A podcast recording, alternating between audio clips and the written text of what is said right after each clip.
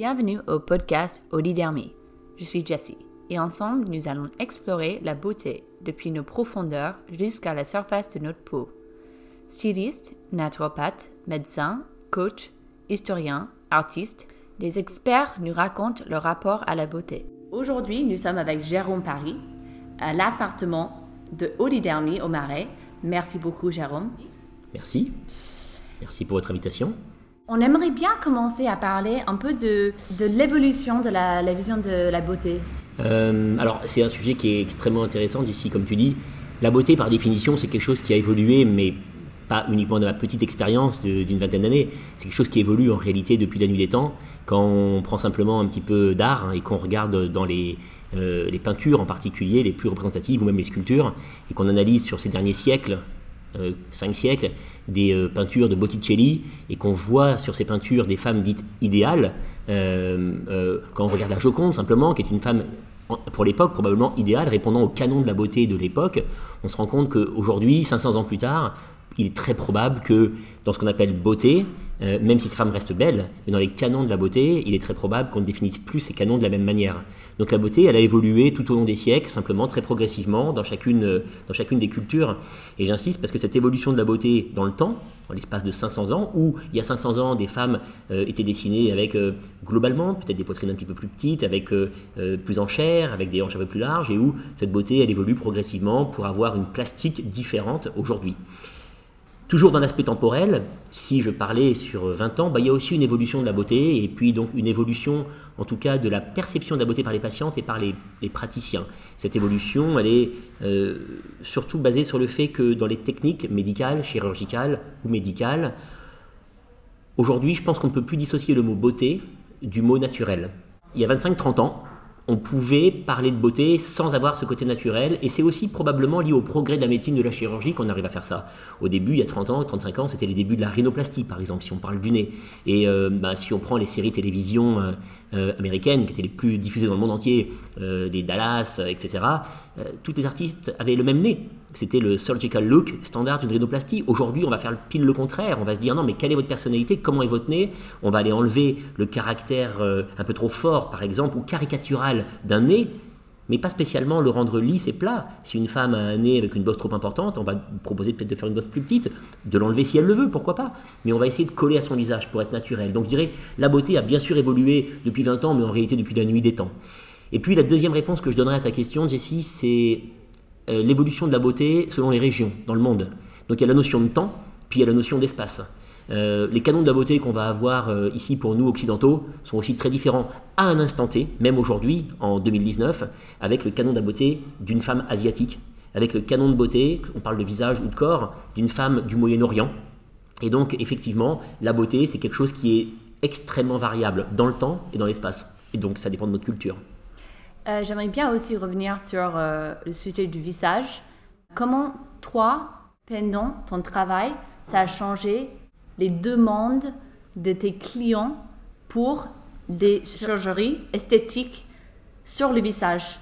En fait, dans notre approche pratique, euh, les femmes viennent nous voir, nous chirurgiens plasticiens du visage ou médecins esthétiques du visage ou dermatologues faisant des injections, avec une demande au départ qui va être une demande soit peau directement, soit une demande sur les volumes de leur visage. On veut modifier, très souvent en demandant d'augmenter des volumes du visage, et là on va avoir à faire des techniques soit chirurgicales, soit médicales. Et comme j'aime à le dire, avant même de parler de modification de volume, moi je pense qu'il est capital de discuter avec la patiente la texture et la qualité du revêtement cutané. Je pense qu'il n'y a aucun intérêt à aller faire des gestes euh, techniques complexes pour modifier des volumes dès lors que la peau n'est pas euh, belle. Euh, la, peau, c'est le miroir de la beauté. C'est un miroir silencieux, c'est un témoin silencieux de notre santé.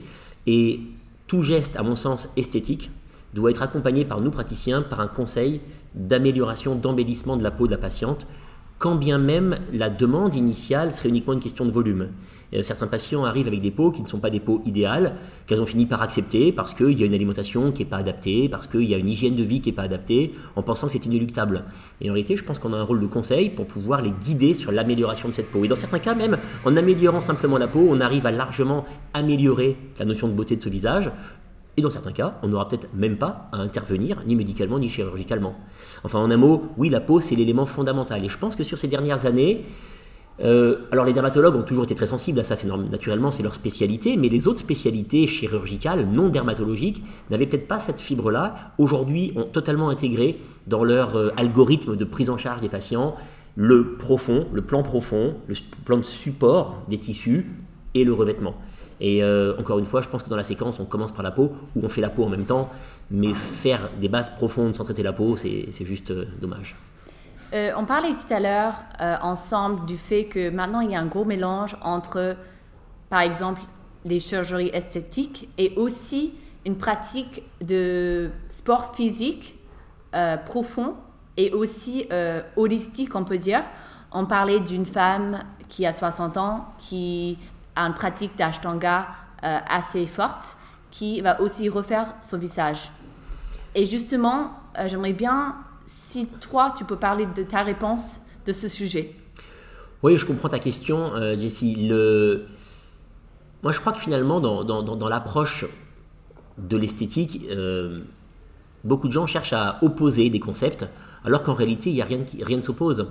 Euh, une femme qui est dans une démarche d'ashtanga, qui est dans une démarche de recherche de spiritualité, est-ce que ça veut dire qu'elle n'a pas le droit de se sentir bien dans son corps, bien dans sa féminité, bien dans son miroir et bien dans le regard des autres. Non, je crois que l'un n'empêche pas l'autre. On peut être extrêmement spirituel et être attaché à l'image qu'on en a pour soi-même. Pour, euh, je dirais encore une fois, euh, la première idée pour une patiente ou un patient, c'est de s'aimer soi-même, et puis ensuite euh, d'aimer les autres et, d'être aimé. et la femme dont tu parles, qui effectivement est dans une quête de spiritualité et qui va faire une petite parenthèse dans sa vie pour avoir un, cette dame de 60 ans, je sais pas, j'imagine peut-être un lifting euh, de par son âge, euh, peut paraître contradictoire alors que je pense que ça ne l'est pas du tout. Euh, tout est un problème de confiance en soi. Je pense que rien ne s'oppose. Beaucoup de femmes, moi, rentrent dans mon cabinet et si, et lorsque je vois leur visage, je pourrais imaginer, par exemple, qu'elles viennent pour refaire leur nez, alors que, et bien sûr, je me tairai et elles me, elles me diront qu'elles viennent me voir pour uniquement refaire leurs paupières. Car en réalité, en médecine, en chirurgie esthétique, il n'y a pas de jugement, il n'y a pas de vérité. La seule vérité, c'est la vérité du patient. Il n'y a pas de notion de j'ai vu des femmes arriver avec euh, leur mari ou euh, leur compagnon dire mais non, mais c'est pas justifié. Je pense pas qu'il y ait de notion de justification de l'autre. En réalité, euh, rien n'est justifié, tout est justifié. Et, beaucoup de ces patientes sont des femmes extrêmement intelligentes, cortiquées, qui comprennent bien les choses et qui disent Mais docteur, moi je ne cherche pas à vous dire c'est justifié ou pas, je vous dis juste que je vis mal avec ça. Et dans mon équilibre personnel, mental, je ne suis pas équilibré. Il y a un gap entre la femme que j'ai dans ma tête, mon image, et la femme que j'ai dans le miroir. Et je cherche juste à réduire, rétrécir ce gap. Euh, et je pense que lorsqu'on y arrive, on permet justement à ces patients, à ces patientes, euh, de retrouver euh, une vraie sérénité avec elles-mêmes. Effectivement, je pense qu'en l'occurrence, chez cette dame, ça l'aidera à avoir plus facilement une cohérence avec sa propre spiritualité. Je trouve que c'est une très très bonne réponse pour ce genre de questions parce que effectivement c'est quelque chose que on vit tout le temps, mais euh. en vérité, c'est pas bien grave si. J'ai même euh, envie de rajouter, Jessie, j'ai souvenir d'une dame que j'ai opérée il y a pas très longtemps, qui était une dame euh, très belle, une belle femme, de 40-45 ans, et qui était une dame très intelligente et qui était, somme toute, dans la salle d'attente, elle avait croisé quelques cas de patients compliqués, de pathologies non esthétiques, lourdes, de tumeurs et était extrêmement gênée en rentrant dans le cabinet et osait à peine finalement me dire pourquoi est-ce qu'elle était là, en me disant écoutez, je suis désolé, je, viens, j'ai peur de vous faire perdre votre temps, j'ai peur que. Ben, je, comprends que ma demande, j'ai peur que vous pensiez que ma demande est déplacée. Pas du tout. Comme je l'ai dit, pas du tout. La question, c'est pas de savoir quelle est la notion de gravité. On sait très bien qu'en esthétique, euh, la vie n'est pas en jeu, le pronostic vital n'est pas en jeu. Simplement, on, on, est, on est là pour euh, améliorer votre physique, certes, mais en réalité, véritablement, pour améliorer votre psychisme, la chirurgie, la médecine esthétique, c'est la médecine de l'âme. Euh, même si cosmétiquement on améliore les choses, qu'on a avant tout amélioré, c'est la personnalité. Moi, la chirurgie qui, euh, est une chirurgie qui me plaît énormément, hein, ça fait 20 ans et, et, cette passion, elle ne me lâche pas, c'est toutes ces femmes que je vois arriver et que j'opère de rhinoplastie. La rhinoplastie sont des femmes globalement plutôt jeunes, je dirais première moitié de la vie, hein, contrairement au lifting qu'on fait en deuxième moitié de la vie. Et ces femmes qui viennent pour des rhinoplasties sont souvent des femmes qui depuis leur adolescence, lorsque, leur nez d'enfant est devenu un nez d'adulte, avec une petite bosse, avec, euh, qui peut être d'ailleurs charmant et très belle, euh, le, nez, je parle même la bosse, mais qui, elles, pour des raisons qu'est la leur, leur histoire, ne veulent pas ce type de nez. Et qui vivent juste un enfer, hein, qui te racontent à ce moment-là que, euh, et je suis toujours surpris de voir à quel point ceci prend leur place dans leur vie, qui te racontent que quand elles sont dans une réunion, dans un meeting avec leur boss, elles vont se mettre euh, en face et jamais de côté pour pas qu'ils la voient de profil, qui te racontent même qu'au feu rouge, quand elles sont au feu rouge avec des voitures, elles mettent leurs mains sur leur nez ou elles mettent des lunettes pour pas que la personne qu'elles ne connaît pas, qui est juste le conducteur, Incroyable. ça je le vis tous les jours, et quand ces femmes on les opère, naturellement je suis ravi de les voir ensuite, une semaine après, quand j'enlève le plâtre avec un nez et un visage effectivement plus harmonieux, respectant plus les volumes et euh, les repères du canon de l'anatomie artistique. Mais ce qui me plaît le plus, en réalité, c'est pas ça. C'est quand elles me disent je suis une nouvelle femme, j'assume ma vie, j'assume qui je suis dorénavant, je dis ce que je veux. On peut sortir un iPhone et faire un selfie, je le fais. Et c'est ça qui me bouleverse le plus et qui me plaît dans ce métier, c'est qu'en réalité, c'est pas tant la modification esthétique qui est presque un prérequis de base que l'impact psychologique de cette modification.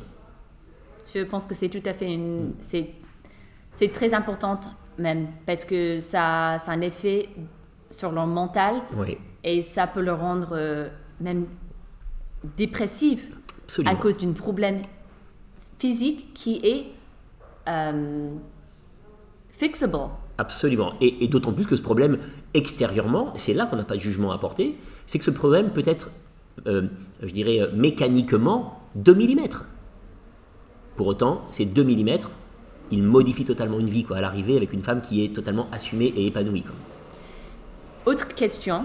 Alors, ça, c'est une technique peut-être plus invasive parce que ça implique une chirurgie. Est-ce que vous proposez des autres solutions peut-être non invasives? Moi, je pense d'abord que les techniques invasives et non invasives euh, ne devraient pas être affrontées, confrontées, opposées comme elles le sont. Juste d'abord un petit mot pour bien euh, poser le sujet et qu'on soit d'accord sur ce qu'on entend. Oui. Euh, une technique invasive euh, sous-entend une technique avec une notion euh, d'agressivité sur les tissus. La chirurgie, typiquement, est une activité invasive. On va prendre un bistouri, on va devoir, ça va saigner, il va y avoir des bleus, on peut, il peut toujours y avoir un risque maîtrisé certes, mais inhérent à la technique d'infection, de complications. Donc ça, c'est ce qu'on appelle l'invasif. Et la chirurgie d'ailleurs évolue depuis euh, 30 ans maintenant sur des techniques minimales invasives pour lutter contre ça. Donc on parle beaucoup de chirurgie minimale invasive et euh, hors esthétique, on parle de la célioscopie. Il y a 50 ans, on ouvrait le ventre, aujourd'hui on fait un tout petit trou avec une petite caméra pour aller dans le ventre. C'est vrai. C'est invasif, certes, mais ça l'est beaucoup moins. Minimal vrai. invasif. Face à ça, il y a des techniques dites non invasives. Et les techniques non invasives, c'est les techniques où justement, on ne va pas couper, on ne va pas euh, prendre un risque infectieux. Et je dirais en esthétique, ce sont les techniques de deux ordres. Les techniques d'injection, effectivement, ou alors effectivement, il y a une petite effraction cutanée, hein, la piqûre, certes, mais on, les classe tout de même dans les non invasives, euh, bien qu'effectivement, il y ait une petite perle de sang. Euh, et là, c'est vrai pour la toxine botulique, c'est vrai pour l'acide hyaluronique, etc., la biorevitalisation.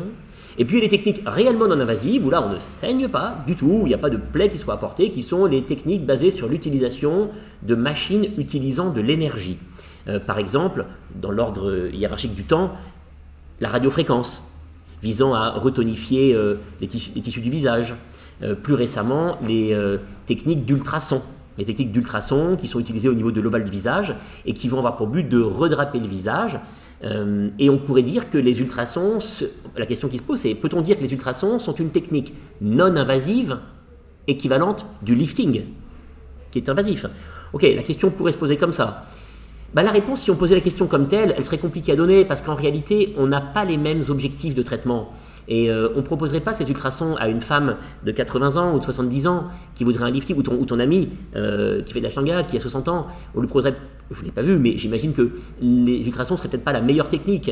Donc là, on serait plutôt sur une technique chirurgicale, donc dite invasive, à- et on orienterait notre geste sur une analyse mini-invasive pour limiter le risque. Si par contre, euh, dans quelques années, tu es trop jeune, mais dans quelques années, quand ton visage commence à perdre un petit peu de tonicité, tu voulais faire quelque chose à t- cet ovale, jamais on proposerait une technique invasive, ni minimale invasive. On te dirait, ok, on peut faire quelque chose de non invasif, c'est-à-dire non douloureux, sans aucune euh, conséquence ni aucune complication, et on ferait par exemple des ultrasons. Donc les choses ont réellement évolué ces dernières années. Euh, il y a en fait un vrai continuum, Jessie, entre les techniques non invasives, les techniques minimales invasives et les techniques invasives. Et ce continuum fait que c'est en réalité comme un arsenal thérapeutique que nous avons à notre disposition Et je ne les oppose pas car en réalité, les, euh, chacune des techniques va être adaptée à un type de peau, un type de patient, un type de demande.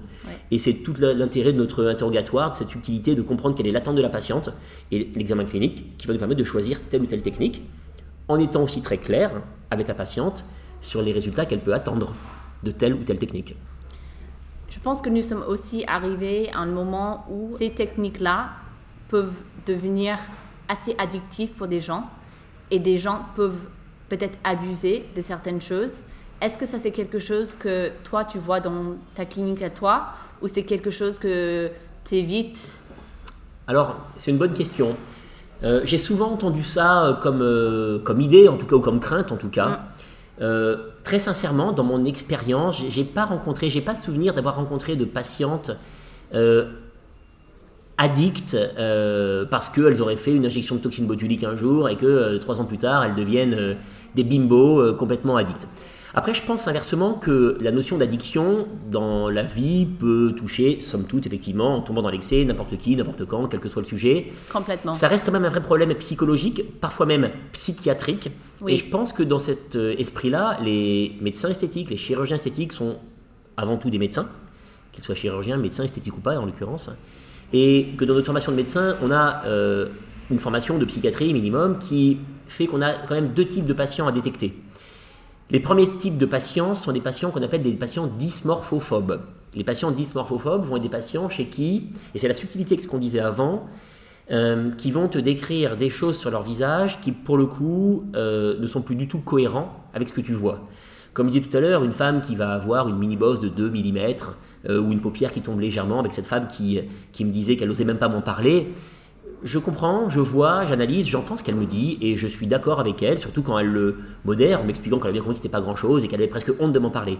Inversement, je peux voir arriver des gens euh, en t'expliquant que leur nez est catastrophique, qu'ils peuvent plus vivre alors qu'en réalité et avec une manière de verbaliser, une manière de l'expliquer où tu sens qu'il se passe autre chose. On n'est pas uniquement sur un petit problème sur lequel on prend du recul, c'est un problème qui submerge la personnalité. C'est souvent un patient qui a été opéré une fois, deux fois, trois fois pour le même problème sans aucune satisfaction. Là, bien sûr, ce sont des patients que nous devons détecter et ces patients dysmorphophobes psychiatriques hein, qui nécessitent un vrai traitement pour les aider, parce qu'on peut les aider à s'en sortir avec des vrais traitements non chirurgicaux, euh, sont des patients que nous devons détecter. Parce que, pourquoi les détecter? Parce que ces patients, on va les opérer une énième fois, sinon, ils vont être, les pauvres, mécontents, car en réalité, l'objectif que nous définissons, en fait, sera par définition pas satisfaisant, puisque le problème n'est pas un problème de satisfaction physique, mais mentale. Et ces patients, oui, il faut les détecter, j'en ai vu quelques-uns, on ne va pas les opérer, ces patients. Alors, c'est pas qu'ils deviennent addicts dans le sens où tu l'exprimes euh, comme une, addiction à la drogue, mais c'est qu'ils deviennent euh, très demandeurs de manière répétée parce qu'ils n'arrivent pas à trouver la solution à leur problème. Une vraie prise en charge euh, psychologique ou psychiatrique de ces patients va leur permettre de régler ce problème mental et pourquoi pas secondairement ensuite, lorsqu'ils sont très clairs vis-à-vis de tout ça, ou quelques années de traitement, quelques mois, avec l'accord du psychiatre, bénéficier d'un geste, pourquoi pas. Mais l'addiction, pour euh, conclure cette réponse, euh, cette réponse euh, l'addiction pure, ça reste tout à fait exceptionnel. Et puis charge à nous, lorsqu'on voit une patiente, une bimbo totalement excessive, de décliner en expliquant que ça ne nous paraît pas justifié. On ne sommes pas juste des prestataires de services, on est là pour aider des femmes, pour aider à faire ou à ne pas faire. Au contraire, j'aimerais bien aussi parler du beautiful aging, que je trouve est quelque chose assez nouveau, on peut dire. J'aimerais bien avoir ton avis sur ce sujet. Comment on peut age beautifully? Alors ça, c'est une question qui est extrêmement intéressante, moi qui me plaît beaucoup, Jessie. Je... Moi, je pense que vieillir, c'est une chance. Il y a beaucoup de femmes qui rentrent dans mon bureau qui me disent Docteur, c'est horrible, je vieillis, regardez. Mon première chose à lui dire, c'est juste de relativiser les problèmes. Moi, je pense que vieillir, c'est une chance inouïe. Il y a des dizaines de gens qui auraient adoré vieillir et que la vie a emporté avant. Par contre, vieillir est une chance, mais bien vieillir, c'est notre objectif. L'objectif, c'est d'optimiser le vieillissement. Et donc, ça va être de, justement, pour avoir cette, euh, ce beautiful aging, euh, l'autre but, ça va être d'essayer d'accompagner la femme pendant ces années de manière à ce qu'elle vive euh, en vieillissant en harmonie. Et cette harmonie, ça va être un accompagnement avec des techniques effectivement médicales, d'une part. Alors, c'est ce qu'on vient de dire, hein, qu'elles soient minimales invasives, invasives ou pas. Ça, c'est quelque chose que on va, accompagner cette femme. On va travailler sur sa peau, effectivement, dans son vieillissement, avec des techniques, qu'elles soient médicales, des techniques de cosmétologie. Aujourd'hui, on va pouvoir les accompagner avec des produits spécifiques sur la peau. On va pouvoir conseiller des compléments alimentaires pour euh, augmenter l'efficacité de certaines molécules que l'on met. Euh, et puis, sur le mode de vie. Euh, le mode de vie, le lifestyle, Alors, le plus classique, mais un esprit sain dans un corps sain, faire du sport. Mais faire du sport, euh, si on parle de la santé en général, c'est pour limiter la raideur liée au rhumatisme, liée à l'arthrose, et ça, ça n'arrive pas qu'au grand âge, hein, ça commence à 45 ans, hein, les premiers symptômes d'arthrose. Euh, donc le sport, l'activité physique. Et puis si on parle de beauté, simplement même du visage, qu'on revient au visage, bah, là aussi, euh, des rituels de décontraction du visage, de prise de conscience des muscles du visage, pour ne pas rester figé, de massage du visage, pour favoriser la microcirculation de la peau, sont des choses que je vois d'un très bon oeil et qui accompagnent la femme. La demande en réalité aujourd'hui, c'est pas de ne pas vieillir, c'est de mieux vieillir. Et puis de toute façon, ne pas vieillir aujourd'hui, ne pas vieillir, on ne sait pas faire. On n'est pas capable d'avoir euh, euh, une technique qui permette de faire marche arrière dans le temps. Puis je pense pas que ce soit bien non plus. Enfin, en tout cas, je pense que je pense pas que ce soit bien. Euh, le mot clé pour moi, encore une fois, c'est le mot naturel. Moi, j'ai beaucoup de femmes à qui je dis, vous savez, vieillir, oui, de manière magnifique, ça veut juste dire ne pas déclencher la guerre à toutes les rides. C'est juste de comprendre que les rides font partie de votre vie, font partie de votre histoire, font partie de votre charme. Et une femme avec quelques rides, petite ride au niveau de la patte doigt, petite ride euh, frontale, peut avoir un charme fou et être magnifique. Pour autant, la même femme, vous lui enlevez toutes ses rides, elle perd son expression, elle perd son histoire. Donc c'est vraiment d'essayer d'amener les femmes dans ce raisonnement, de dire oui, on va enlever les rides qui vous gênent naturellement, mais l'objectif n'est pas la guerre contre la ride, qui, pour lequel la contrepartie serait un visage lisse, gonflé, volumineux, enfin tout ce qu'elle n'était pas donc naturel. Justement, j'imagine que ça dépend aussi euh, leur environnement. Si tu es dans une ville comme Paris, très polluée, euh, il y aura des autres solutions à proposer. Comment tu gères ça? Oui. Ouais, tu as tout à fait raison. Moi, j'ai eu la chance d'exercer euh, dans le sud de la France, beaucoup, hein, depuis des années maintenant, sur Paris, sur l'étranger. Et c'est vrai que l'environnement joue beaucoup. Le premier facteur, je pense, sur l'environnement, tout de même, c'est le soleil. Le soleil, c'est quand même le premier facteur. On parlera de la pollution aussi, mais le soleil, c'est le premier facteur parce que euh, les femmes des pays méditerranéens, au bord de l'eau, prennent le soleil 8, 9, 10 mois par an, qu'elles le veuillent ou pas, euh, ce qui est très agréable, mais c'est une peau qui souffre beaucoup plus qu'une peau de londonienne qui va effectivement avoir moins de soleil au final et donc qui vieillira moins vite à capital génétique et cutané égal. Et naturellement, la demande de ces femmes va être différente, puisque simplement la situation sera différente. La pollution aussi, on sait que la pollution va créer une oxydation cellulaire et va aussi euh, plus abîmer la peau. Une femme qui vit à la campagne, euh, dans une campagne retirée de Norvège, a probablement moins de soleil euh, et aura une peau moins, abîmée qu'une femme qui vit à Rome, dans une ville moderne, mégalopole, polluée, comme toutes nos mégalopoles, au soleil. Donc cet environnement a un rôle majeur et la demande des patientes effectivement est différente. Et moi je perçois dans ma patientèle des demandes différentes sur des peaux de femmes à âge égal entre des femmes du sud de l'Europe et du nord de l'Europe. Oui, parce que tu passes aussi beaucoup de temps en Russie. Oui, j'ai la chance de pouvoir voyager et d'exercer en France et euh, en Russie. Et les patientes, alors, sont différentes pour des raisons de climat. Certes, et la peau souffre de manière différente. Il y a ce qu'on disait au tout début là, sur la notion de beauté, c'est que euh, euh, en Russie, bah, effectivement, il y a aussi culturellement, on est loin de Paris, hein, on est culturellement sur des approches de beauté, sur des approches sociales un peu différentes. et une femme euh, russe, de par son environnement, son éducation, là, dans sa perception de la beauté, ne demandera pas systématiquement la même chose qu'une femme parisienne ou qu'une femme de Los, Angeles. Euh, et c'est ce qui est aussi passionnant, c'est de pouvoir s'adapter à chacune, à chacun. Tous nos écouteurs peuvent partager cette même expérience que dans chaque ville, il y a une différence culturelle dans la manière que quelqu'un se maquille, le, leur peau, euh, leur, euh, leur habillement, tout ça. Alors, euh, je pense que justement, tout à fait, tu as bien raison que c'est clairement différent et ça dépend où. Mais bien sûr, et d'ailleurs, quand tu voyages, moi, quand, quand, je me balade aux États-Unis, je sais pas comment qu'ils font, mais ils savent que je suis français j'ai pas encore parlé, quoi. Ils doivent me, simplement voir la manière dont on évolue, la manière dont on marche, la manière dont on s'habille, ils savent que tu es français. Et inversement, quand je me balade sur les Champs-Élysées, je, vois, je sais s'il est américain, euh, on reconnaît les gens. Ça, c'est sur la manière de vivre vestimentaire, mais finalement, après, on peut aussi décliner ça sur un maquillage, on peut aussi décliner ça en dehors du morphotype, mais simplement sur le mode d'entretien de la peau. Il y, a, des habitudes. Euh, une femme qu'on doit injecter, si on parle d'injection du visage, ben, on sait que la demande américaine va être différente de la demande française. Et je crois que les médecins français, on est, alors il y a ce qui s'appelle au niveau médical la, touche française, hein, la French touch. Et c'est vrai que je crois qu'on on apporte quelque chose, alors je ne sais pas si c'est bien ou pas bien, en attendant on l'apporte, par rapport à ce qu'on peut voir sur Outre-Atlantique et en Russie, où on va avoir une approche euh, plus ciblée sur le naturel, plus ciblée sur une touche euh, euh, discrète, d'embellissement pour essayer de ne pas détruire, dégrader le visage de la femme. Et en tout cas, clairement, cette approche plus discrète, subtile, qui a pour but de rester dans un environnement naturel. Ça, je pense que ça reste, si ce n'est français, en tout cas européen du Sud. Je suis complètement d'accord. Je trouve que il y a une vraie euh, appréciation ici en France pour la beauté naturelle. Euh, et je pense que justement, ça nous amène à la dernière question qui est quelle est la dernière fois que vous avez dit à une femme qu'elle était belle? Alors ça, c'est une question piège. De manière spontanée, je vais donner une réponse en deux temps. Le premier temps, c'est que je l'ai dit à ma femme euh, avant-hier, avant de partir sur Paris pour notre journée ici. Donc j'ai dit à ma femme qu'elle était belle, parce que je pense qu'elle est très belle. Euh, et puis, euh, puis j'ai dû le dire la semaine dernière aussi euh, sur des femmes que j'ai pris en charge pour des injections, avec lesquelles on a réussi à embellir leur visage. Femmes plus âgées que j'ai juste trouvé magnifiques parce que leur peau devient resplendissante. Moi, je les ai connues avec une peau moins belle, je les ai connues avec des sillons plus marqués. le fait d'avoir amélioré cosmétiquement la peau de ces femmes fait qu'elles ont repris confiance en elles, que leur mimique faciale, que leur gestuelle est devenue plus féminine. effectivement, en partant, je leur ai dit que j'étais très heureux parce que je les trouvais féminines et belles. Et j'imagine que pour eux, ça a apporté beaucoup de bonheur. Bien sûr, hein, comme pour moi, j'étais très satisfait de voir que j'ai pu les aider. Quoi. Bah, merci beaucoup d'avoir partagé toutes ces informations avec nous aujourd'hui et d'avoir partagé euh, votre esprit épidermie. Merci beaucoup, à bientôt. À bientôt, merci.